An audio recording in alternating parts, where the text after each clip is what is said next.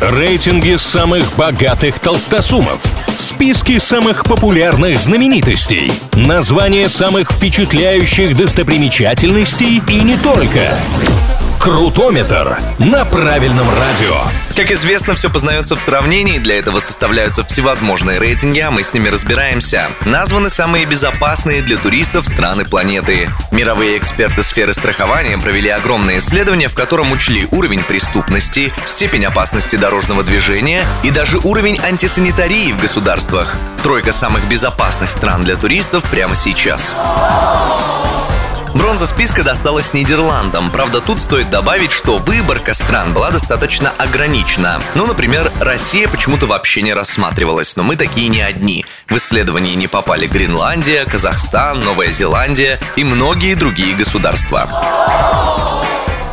Вторая в данном рейтинге Дания. Одним из ярких примеров уровня безопасности там является то, что родители, отправляясь в магазин, спокойно оставляют младенцев в колясках на улице. Для местных это практически норма, в то время как жителей других стран такой подход шокирует.